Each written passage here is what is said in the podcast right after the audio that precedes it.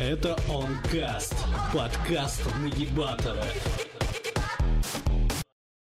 Йоу, всем привет, с вами Нагибатор, это Онкаст. Сегодня у нас в гостях видеоблогер Илья Аристов. Привет. Всем привет. А, я вообще не так давно наткнулся на твой канал, мне скинули видос про новых правых по-собчаковски. Вообще, для начала расскажи, какие у тебя целом взгляды, каких взглядов ты придерживаешься, экономических, политических, на жизнь? Ну, наверное, прямо так сказать, что я придерживаюсь каких-то взглядов, было бы странно, потому что, а, как мне кажется, сейчас у нас правое информационное поле завалено большим количеством мусора, в том смысле, что все вот эти мемы с координатами, кто-то mm-hmm. по координатам, а, это все очень понадоело. Как-то я сейчас охладел ко всему этому и пытаюсь подойти к какой-то такой а, просто традиционализм, а, значит, национализм, не вникая, как, не, не углубляясь в том, что а что такое нация, потому что поэтому много очень споров, начинают спорить этнический, гражданский. Понятное дело, вот, типа, и для меня лично я выбрал себе этнический, потому что как бы, я считаю, что это более правильно.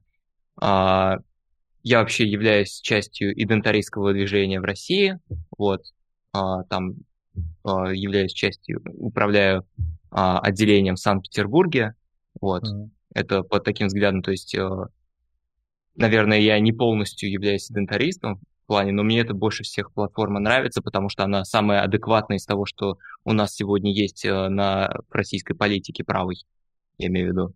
Вот, с точки зрения экономической, я за смешанную экономику. Вот, а, считаю, что государственное регулирование нужно, но при этом бизнес тоже имеет место быть. Окей. Okay. А, и вот из того же видосика про новых правых я узнал про издательство Черная сотня. Во-первых, вообще, как ты к ним относишься? В твоем видео про новых правых ты как-то ко всем фигурантам так негативно относился. Ну да, это такая критика справа, можно сказать. Как бы Черная сотня это великолепный проект, должен был быть, был и был до какого-то момента. Э, они выпускали действительно уникальные книги, они собирали, они предоставляют э, пространство благодаря там лавке листва, которые есть Петербурге, которая открылась в Москве, но при этом, к сожалению, в, с листвой, да, он, как бы черная сотня, она напрямую контроли, контактирует с листвой, поэтому их нельзя как-то, мне кажется, отдельно рассматривать. И, к сожалению, то, что мы видим а, происходящее с магазином листва, не может не огорчать, потому что они начинали с книги «Кодекс чести русского офицера», Теперь у них, а, значит, книги с а, какой-то порнографией, с буквально проститутками на одних полках и находятся. Разделы либертарианства там в Москве у них находятся. В Телеграме у них в канале можно было видеть, как они там устроили какую-то вечеринку, кричали «убей в себе государство», что-то такое. В общем, полностью погрязли с либертарианцами, и это очень, конечно, расстраивает, потому что культурно между, да, несмотря на то, что там либертарианцы считаются правыми, культурно между националистами и либертарианцами, как я считаю, существует просто огромная яма, которую просто невозможно а, каким образом пересечь, потому что люди, которые ответственны за либертарианство в России, именно вот медийно, а, они никаким образом не могут быть с нами связаны, я считаю. Mm. Поэтому я так и по прошелся по черной сотне, потому что Сейчас нам пытаются рассказать, что, оказывается, правые могут сотрудничать с Ксенией Собчак, правые да. могут сотрудничать там с какими-то ЛГБТ или наркоактивистами. Ну, понятное дело, что это не так. И, как мне кажется, очень важно сейчас именно критиковать, критиковать тех, кого ты считал там союзниками, потому что а, в какой-то момент мы можем обнаружить, что, оказывается, национализм это вовсе не о защите народа, культуры, а оказывается, там это коррупция и там а, права каких-то меньшинств. То есть mm-hmm. очень аккуратно надо с этим быть, потому что мы сейчас находимся в таком этапе, когда надо, наоборот, к себе притягивать сторонников, и, к сожалению, там, Собчак может перетянуть их на себя. Ну, в целом, да. Я вот вообще, на самом деле, не знал про все эти проделки листвы черной сотни. Я в целом о них не так давно узнал. Вот э, на днях решил что-нибудь почитать в таком духе на правую тематику и зашел в, на сайт Черной сотни. И вот сейчас там у них в топах была книга Сергея Волкова «Почему РФ не Россия?». Вот сейчас начал ее читать только буквально недавно. Ты вообще сам какие книги читал, читаешь, что можешь порекомендовать? А, я не очень люблю современную литературу и почти ничего не читаю. А, я читаю только вот что-то связанное с историей, с античностью, как мне кажется. Mm. Все, ну и, и можно что-то политическое найти именно для себя из там, 20 века, но все равно все, что было уже написано, как мне кажется, оно устарело и не особо применимо для наших условий, потому что ну, времена другие. Мы должны быть теми, кто в итоге, наверное, напишет книги о том, что мы видели там в 2021 году и что можно было сделать. И, в принципе, все предыдущие книги, а, они таки, таковыми являются. То есть а, есть хорошие книжки, не буду сейчас ни, ничего рекомендовать, но как бы по себе скажу, что ничего нового не читаю. Только вот ну, все, что как минимум в 20 веке было. А, из политического? Ну, допустим, из политического, да. Да, смотрю, потому что давно как бы отошел от полити... а, Что могу порекомендовать? А, не порекомендовать из политического, целом, вот... А. А, вот есть книга а, есть другое издательство Тоттенбург, они делали книги там, а, записки, не записки, а эти, настольная книга традиционалиста, mm-hmm. какие-то у них еще были, они вот что-то такое там как, читал. Как? Они не скатились, как черные сотни? А, я не знаю, у них дорогие книги, очень дорогие и очень маленькие по объему, но тем не менее, у них, по-моему, книга еще есть по консервативной революции, вот mm-hmm. еще что есть.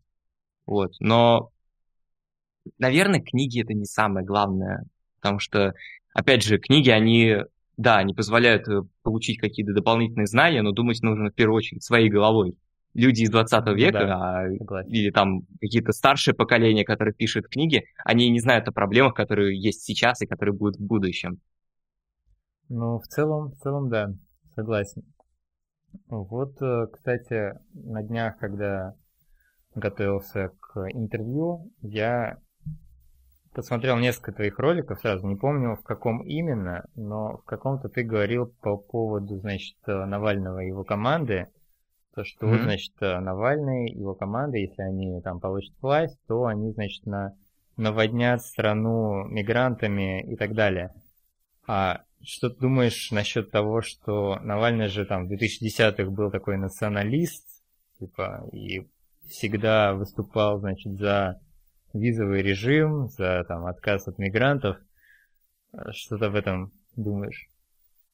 А, это история о великом падении Алексея Анатольевича, человек, который действительно, можно было, можно было бы сказать, наших взглядов был в свое время, а, скатился очень сильно. Это настоящий детектив, и я как-то на одном из своих стримов рассказывал, я собирался на эту тему сделать отдельное видео, mm-hmm и, наверное, стоит, просто оно как бы, очень масштабное и захватывает много-много лет истории.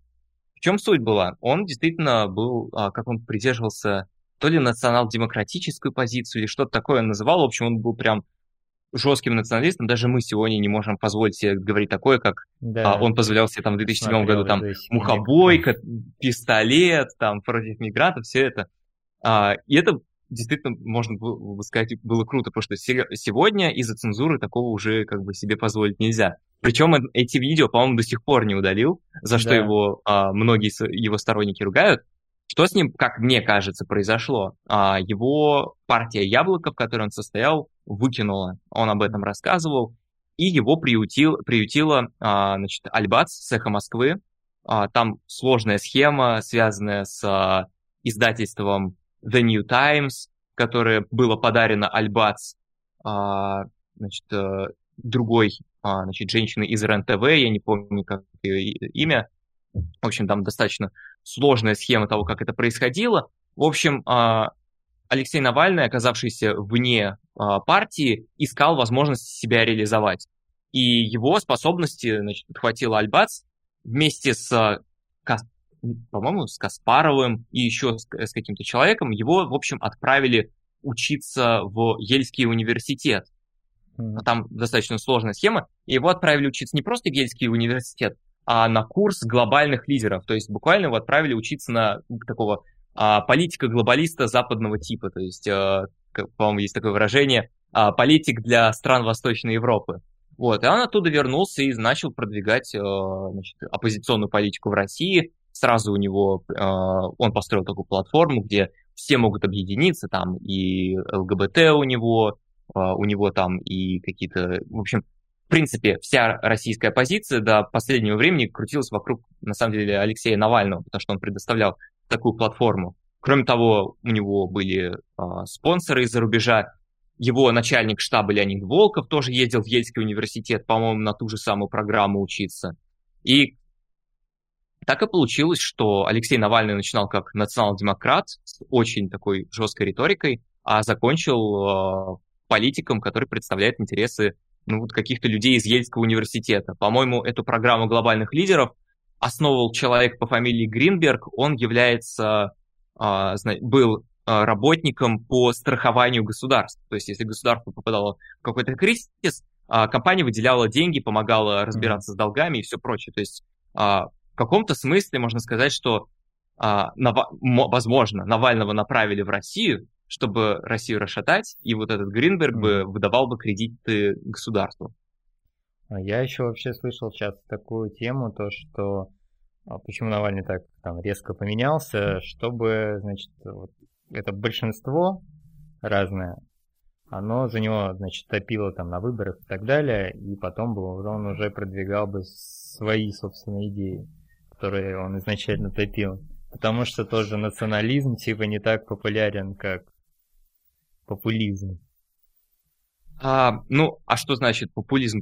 Если исходить из популизма, который у нас есть в стране, мы можем взять, например, а, Владимира Путина или вообще в целом нашу mm-hmm. нынешнее правительство, которое популизмом, основанным в том числе на национализме, очень даже пользуется. К сожалению, мы не видим никаких реальных действий, то есть у нас выборы происходят, сразу начинается социальная реклама, что если вы не пойдете на выборы, к вам, значит, там э, геи на передержке будут держать. Последние, когда были конституционные поправки насчет семьи, там была реклама, что два гея приехали в, да. э, в детский дом забирать русского ребенка, и они понимают, что они делают, они знают, куда надавить, чтобы наш народ э, отреагировал, сказал, нет, я не хочу такого будущего, и это правильно, и надо проводить такую политику. К сожалению, выборы заканчиваются, у нас там происходит, приходят новости из, по-моему, посольства Франции, российского посольства во Франции, где там проводят, значит, какие-то очень странные показы мод за государственные деньги, вот, с, тоже с радужной окраской. Мигранты бесконечные. То Владимир Путин говорит, что вот мы там, когда 15 июня и июля говорим, мы выгоним всех мигрантов. Mm-hmm. Все мигранты ломятся, значит, на получение прав на то, чтобы остаться в стране, а потом говорят, а знаете, мы продлеваем еще на несколько месяцев. Так что, к сожалению, популизм сейчас очень и очень хорошо заходит э, нашему населению, потому что оно до сих пор придерживается таких консервативных взглядов, mm. но, к сожалению, нет никакой реализации. А какая же ситуация с Навальным? А, у него же не популизм на самом-то деле, а он вот а, апеллирует к такому а, среднему классу, который вот хочет уехать, чтобы было как за границей, при первой возможности уедет за границу. В основном такая повестка. И люди крутятся вокруг, в принципе, такие же именно в либеральной среде, там, урбанизм, э, западные ценности, э, там, борьба с коррупцией, вот это основная тема, которая, в принципе, очень правильная, и, но, к сожалению, ее полностью забрал на себя наша либеральная позиция. Так что то, что делает Навальный, он на самом деле заложник, он никуда не денется. Весь его электорат, кто бы из него голосовал, они не поддерживают национализм по той простой причине, что те а, структуры, которые продвигают Навального, это «Эхо Москвы», это «Дождь», а, либеральные паблики ВКонтакте, там типа Лентача, каких-то Медузы, они все против национализма, они все против каких-либо форм а, такой, такой лексической агрессии против меньшинств. Так что Навальному деваться некуда, на самом деле, из этой ситуации уже. А вообще, какие ты сам видишь альтернативы политики, какие есть варианты, кроме там Навальных, а, Юниманов, каких-нибудь Путинов и так далее? А, я думаю, сейчас альтернатив нет. А, нужно mm-hmm. просто самому лично, каждому, кто считает себя ответственным за свою страну, да, каждый патриотический человек, патриотически настроенный, он должен думать в первую очередь о том, что, что он будет делать, когда, во-первых, откроется окно возможностей, а во-вторых, чем он может посильно помочь стране. Ну вот сейчас самое простое, это, конечно, а, самому развиваться, значит, а, заводить семьи и заниматься бизнесом потенциально, зарабатывать деньги. И, как мне кажется, самое важное, что будет в будущем у нас, это как бы, как я считаю, то, что у нас сейчас вот это уста положение в политике, оно долго не удержится. Потому что мы сейчас видим, что общественное мнение все больше и больше смещается в либеральную сторону, давление на нашу страну усиливается. Непонятно, что будет после Путина, никто не может дать на это ответ. Поэтому, как мне кажется, что, на что в первую очередь надо нацелиться, это думать о том, какую альтернативу смогут предложить э, там, условно я, там, движение идентаристов России или кто-либо угодно из правого движа, предоставить в реальной политике, когда появится окно возможностей. Потому что, как мне кажется, сейчас идти в политику, ну, дело такое, потому что нужно победить на выборах. Когда ты победишь на выборах, не факт, что ты сможешь что-то сделать на месте, потому что ну, нужно же большинство, кто тебя будет поддерживать. Поэтому ну, хотя бы как попробовать, сейчас... Как ты думаешь, не стоит ли пробовать идти в политику вообще?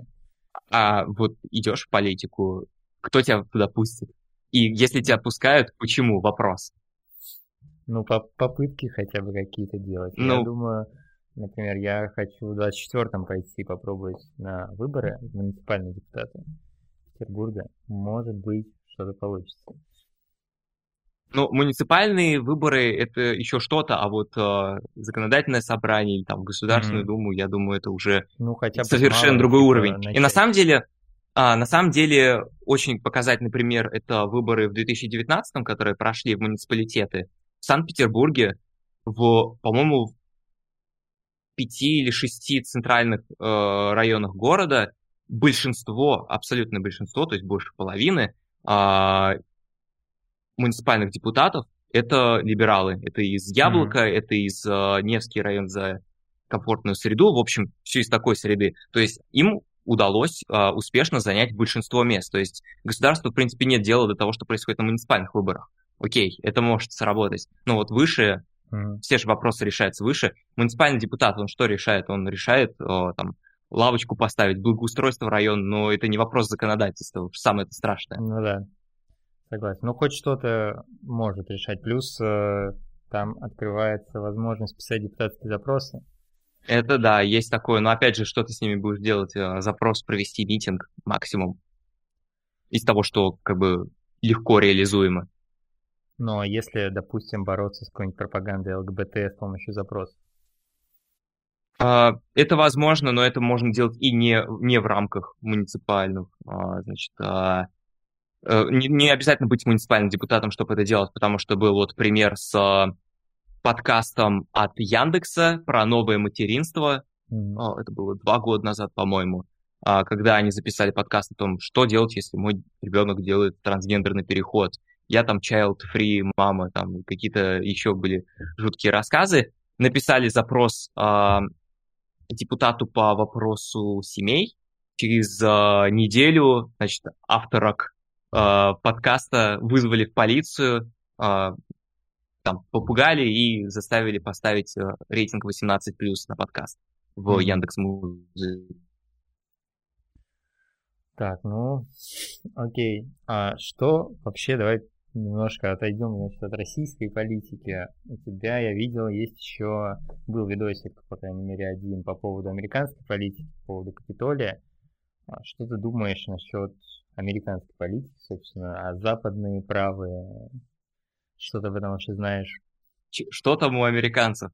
А, значит, мое видео было, в принципе, посвящено тому, что на самом деле события, когда там у нас это в феврале происходили в США, или когда у них были выборы, ну, в общем, во время выборов в США а, полностью разбивает идеалистическую картину того, что вот бывает демократия, а, в, особенно в США, ничего там не бывает, ровно так же, как а, в России там делаются какие-то клоунские вещи по типу а, там закрываются окна картонками, чтобы никто не видел, что происходит внутри.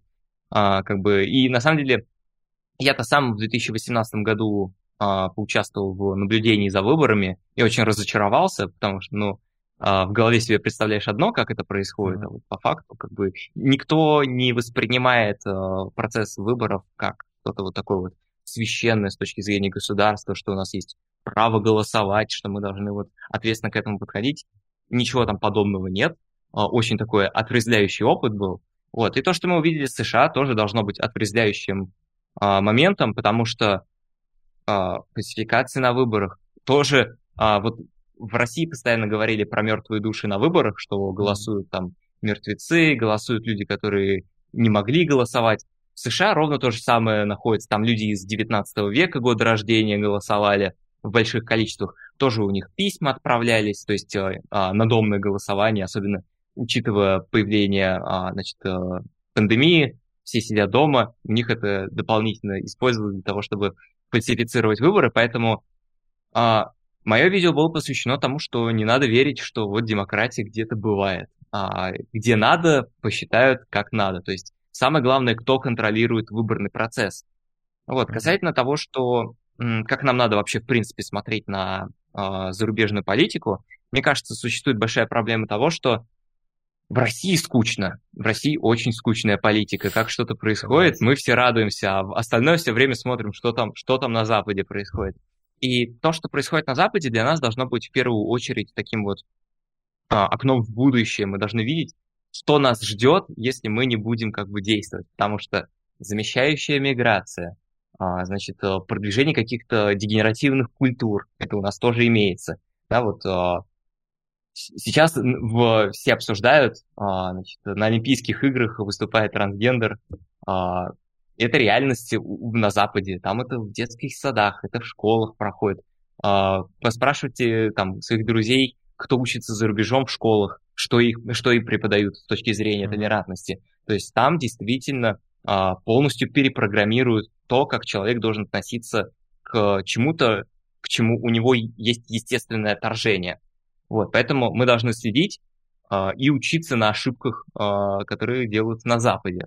Вот. На Западе было сделано много ошибок, э, мне кажется, э, можно писать на США, там они в 2016 пытались делать какие-то а, значит, сходки, митинги, закончилось тем, что закрутили гайки. Можем посмотреть на успешные примеры в том числе. И как мне, собственно, почему я начал заниматься блогерством, я увидел, как в США ведется блог, мне понравился формат, и я его а, полностью скопировал, потому что я хочу делать именно вот в таком же формате. Поэтому а, много говорится о Барнаул-Алтайский край, что мы слишком много там, мы думаем о мигрантах, которые пересекают границу в Мексике, когда у нас это у самих происходит в сумасшедших, на самом деле, масштабах, и со стороны государства у нас ничего нехорошего в этом отношении не делается. Вот поэтому нужно делать больше акцент на нашу политику, ну и, конечно, тоже следить а, за Западом, потому что оттуда все тренды через да, там, несколько вот... лет все до нас в итоге доходит. И вот их еще пропаганда в медиа, которая очень популярна в России. Все сериалы, фильмы, музыка и так далее. Ну, это есть такое, а, но, опять же, здесь такой момент, что у них это происходит на уровне каких-то даже а, неизвестных картин, то есть у нас жалуются, что там а, не, не пустили в прокат, что-то не перевели, то есть на самом деле кино пока, как мне кажется, не является такой большой проблемой, как проблемой являются уже имеющиеся институты в России, то есть у нас есть блогеры, у нас mm-hmm. есть уже депутаты Государственной Думы, которые продвигают, э, да, мы концентрируемся на ЛГБТ-повестке, но и многое, в том числе многое другое. То есть э, у нас есть поддержанный э, московским правительством фонд, который помогает э, беженцам из стран третьего мира получить российское гражданство. Да, опять же, к вопросу о священности гражданства и выборов. То есть, как бы, а, вы можете там быть э, русским человеком в бесконечном поколении, там, с момента основания нашей государственности, но приедет спокойно человек, обратиться в фонд как-то гражданское содействие называется или что-то такое, и попросит гражданство России, ему его выдадут. А, пару месяцев назад гулял э, скриншот из президентского приказа о том, чтобы выдавать кому гражданство новым людям, mm-hmm. потому что именно президент выдает их. И там одни фамилии, значит, из Азербайджана, там какие-то аглы и все Я прочее. недавно, есть... кстати, еще же Путин говорил, что на какой-то встрече, это было с каким-то другим политиком, он сказал что, такую фразу, что хочет сделать Россию хорошим местом для мигрантов. Что-то в таком духе было.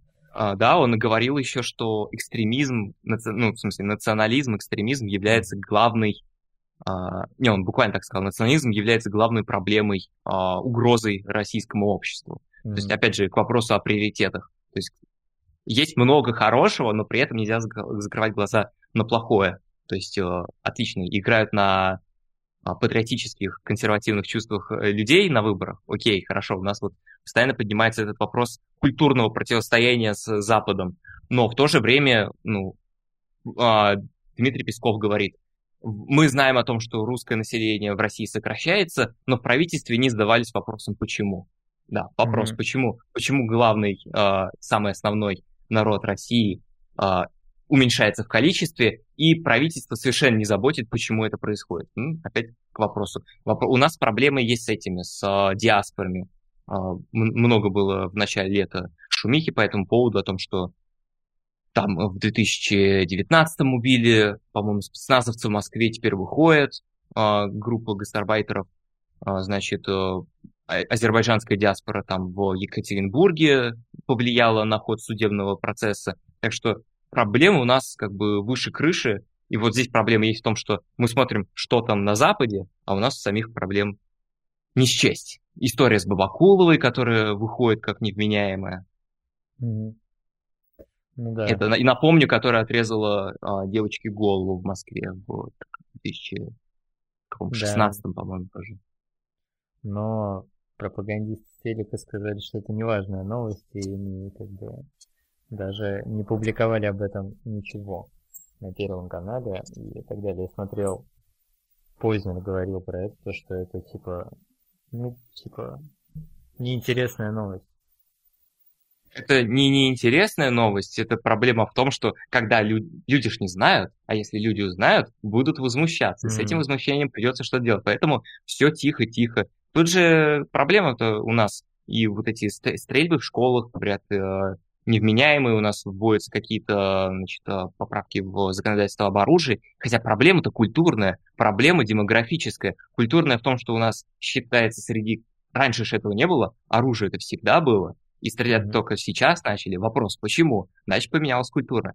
Почему у нас, э, значит, теракты происходят? Кто их совершает? Государство, ну, правительство не будет говорить о том, кто это делает, по очевидным причинам, потому что будет возникать волнение. Угу. Согласен. А, собственно, что должны делать правые в целом сейчас в России? Какая деятельность должна быть, какая пропаганда должна быть и так далее? А, ну вот со своей колокольни скажу, что нужно делать контент обязательно, mm-hmm. как можно больше, тем лучше, потому что посмотреть на YouTube-каналы крупных либеральных политиков, у них сумасшедшие просмотры, сумасшедший охват аудитории, у них есть инфраструктура, у них есть возможности, э, отработанные схемы по тому, как работать с какими-то политиками, у них есть свои политики в муниципалитетах, там, о, там та, та же партия Яблоко, КАЦ, mm-hmm. занимается блогерством, каких-то еще можно вспомнить. У них есть радио, у них есть телевидение. Естественно, мы очень сильно проигрываем. И самый главный проигрыш, во всяком случае, сейчас в интернете, это в том, что цензура не на нашей стороне, потому что да, мы вот. выступаем против. Вот, а, в этом есть большая проблема. Поэтому все должны заниматься пропагандой так, чтобы из каждого утяга все знали о том, что у нас происходит с демографией, что у нас происходит с культурой, почему это плохо, уметь аргументированно объяснить, а, в чем проблема заключается. Вот, это что касается того, что может сделать каждый потому что, ну, контент это достаточно просто. При этом а, я говоря недавно, уже... недавно насчет контента хотел сказать, что я недавно постил во всех каналах, что типа делайте контент, я буду там помогать, чем смогу, репостить во все каналы, но вообще никто не написал из всех каналов, всем лень делать контент, вот в чем проблема. Ну, это, это нормально, потому что контент делают не все. Контент делают единицы. Главное, чтобы этих единиц было больше. Вот. И, естественно, еще одна большая проблема это в том, что запроса у общества на нашу как бы, повестку сейчас не существует. Mm-hmm. А, то, что мы говорим о демографии, о культуре, это второстепенно. Люди, почему а, тематика коррупции так популярна, почему тематика там борьбы с э, правительством так популярна, потому что это является сейчас а, как бы главной проблемой для людей. А когда им уже, потому что, ну, как бы а, зарплаты, там у нас кризис сейчас произошел из-за всех этих ограничений. Естественно, интерес людей в первую очередь экономический сейчас. Вот. А наша повестка культурная, она уже такая второстепенная. Как мне кажется, у нас еще будет в свое время сильный подъем, потому что, ну, я предполагаю, что ситуация будет меняться именно культурно э, и демографически стремительно, там, в перспективе на следующие 5-10 лет.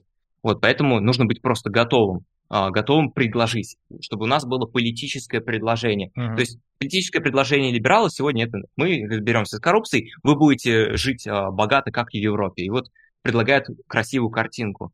Сегодня что мы можем делать? Это предлагать взглянуть в будущее. И мы видим, что в будущее, да, в Европе высокий уровень жизни, но при этом у них тренд идет на то, что скоро европейцев не будет, и тренд на то, что у них ну, вообще-то происходят э, теракты, где погибает сколько, по несколько сотен человек. Там взять ту же э, Ниццу, э, когда грузовик проехался по набережной, бесконечные поножовщины, головы отрезают учителям.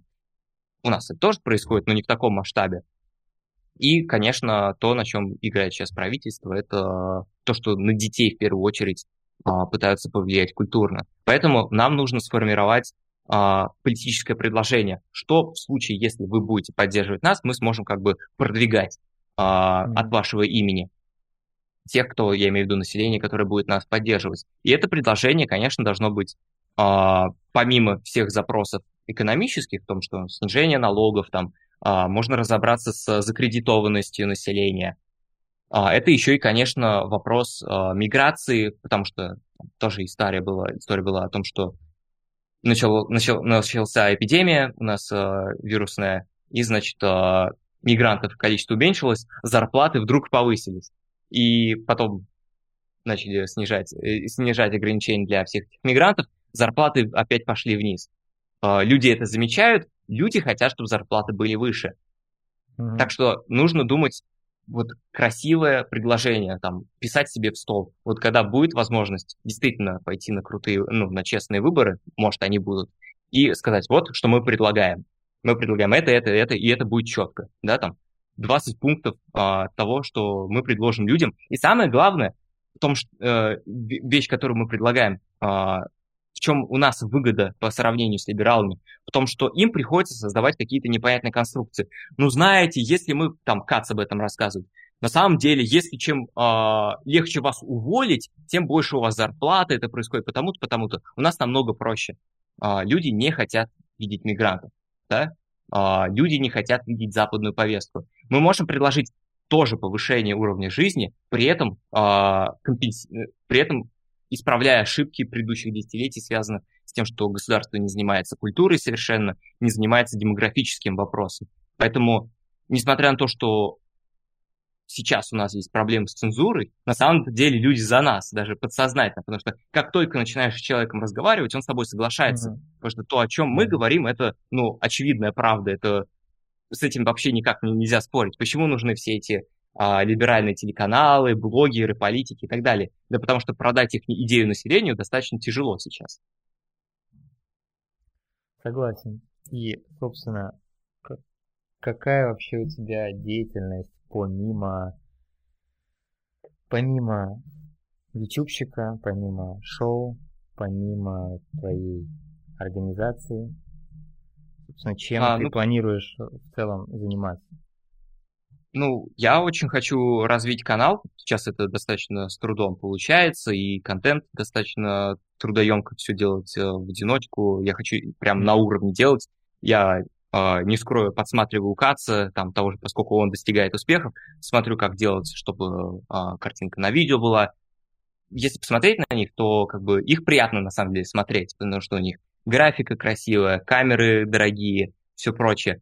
Нужно действительно поднимать планку, потому что многие контент, который у нас есть, он, я имею в виду в правой среде, он в основном на очень узкую аудиторию сделан. То есть писать текст не проблема, но вот записать видео, смонтировать его, а, сделать а, красивую графику, это намного сложнее. Поэтому сейчас можно сказать, что я борюсь с собственной там ленью а, для того, чтобы выпускать больше. Mm. Вот. В принципе, помимо этого, из такого политического я ничего больше не делаю и, наверное, не буду способен. А тут очень важно не выгореть, потому что когда долгое время занимаешься какой-то неблагодарной работой, возможно, появится чувство, что не хочу вообще этим заниматься, и ну его к черту. Ну окей, надеюсь, все получится. И, собственно, наша, наш подкаст уже подходит к концу. И финальный такой небольшой традиционный блиц-опрос. Я даю два варианта, ты выбираешь что-то из этого. А, окей. Новые правые или старые левые? А, новые правые, потому что новые правые, которые нам предлагает Собчак, это не новые правые. У меня будет mm. видео по новым правым, скоро будет. Окей, ждем. 1488 а, или 282? А, ну, в России, очевидно, это 282. Собчак или Навальный? Ни то и ни другое. Окей. Спасибо, что пришел. Очень интересно было пообщаться, Спасибо. услышать твое мнение. Успехов в mm-hmm. развитии канала. Все, Пока. всем спасибо. Подписывайтесь на Аристов Шоу. Я думаю, будут все ссылки предоставлены. Да, все будет. Вот. И обязательно подписывайтесь на Нагибатора в Телеграме, ссылка тоже будет. Спасибо. Пока. Пока.